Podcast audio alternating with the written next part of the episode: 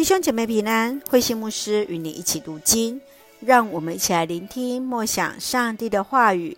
以西结书四十七到四十八章，耶和华撒玛。以西结书四十七到四十八章是本书的结尾，论到复兴后的以色列分配土地的事件。四十七章，以西结看到有一条河从圣殿往东面流出，成为大河。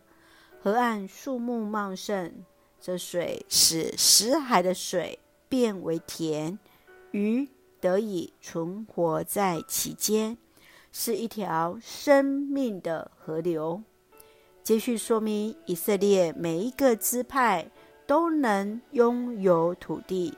由南到北平分，中间留给君王和圣职人员。四十八章是最后分配十二支派的土地。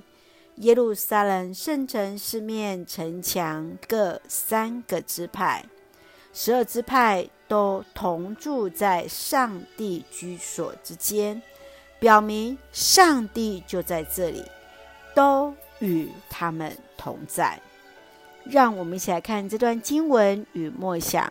请我们来看四十七章第九节：这条河经过的地方，会有各种生物和鱼类。河水使死海的水新鲜，水流过的地方都有生命。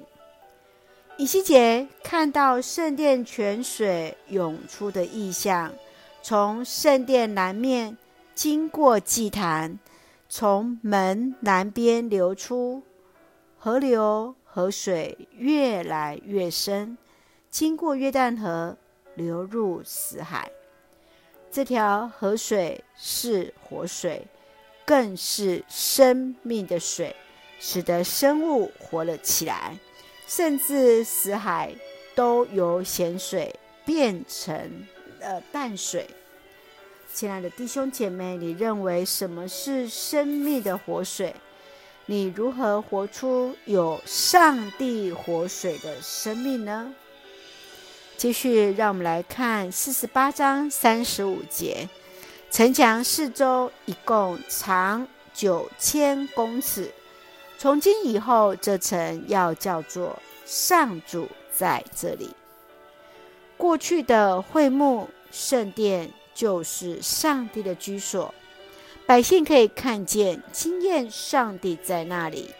被掳后的百姓透过以西结的提醒，让他们知道上帝始终与他们同在，也在耶路撒冷城之中。今天的你认为上帝居住在哪里？耶和华撒玛，上帝在这里，这对你的意义是什么？你如何惊艳到上帝与你同在呢？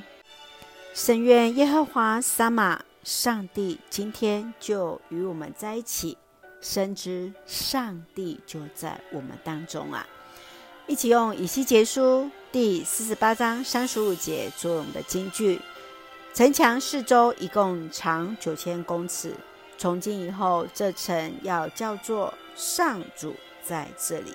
是的，今天我们每一个人都要成为上帝的殿，让我们都成为那行动的城堡，使人看见上帝就在这里。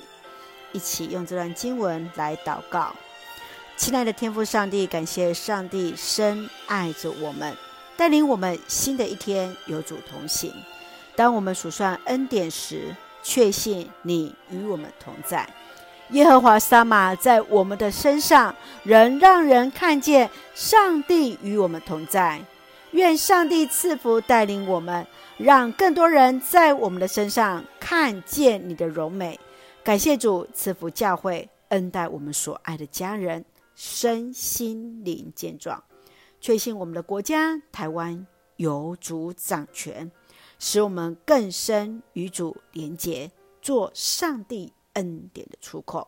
感谢祷告是奉靠主耶稣的圣名求，阿门。弟兄姐妹，愿上帝的平安与你同在，大家平安。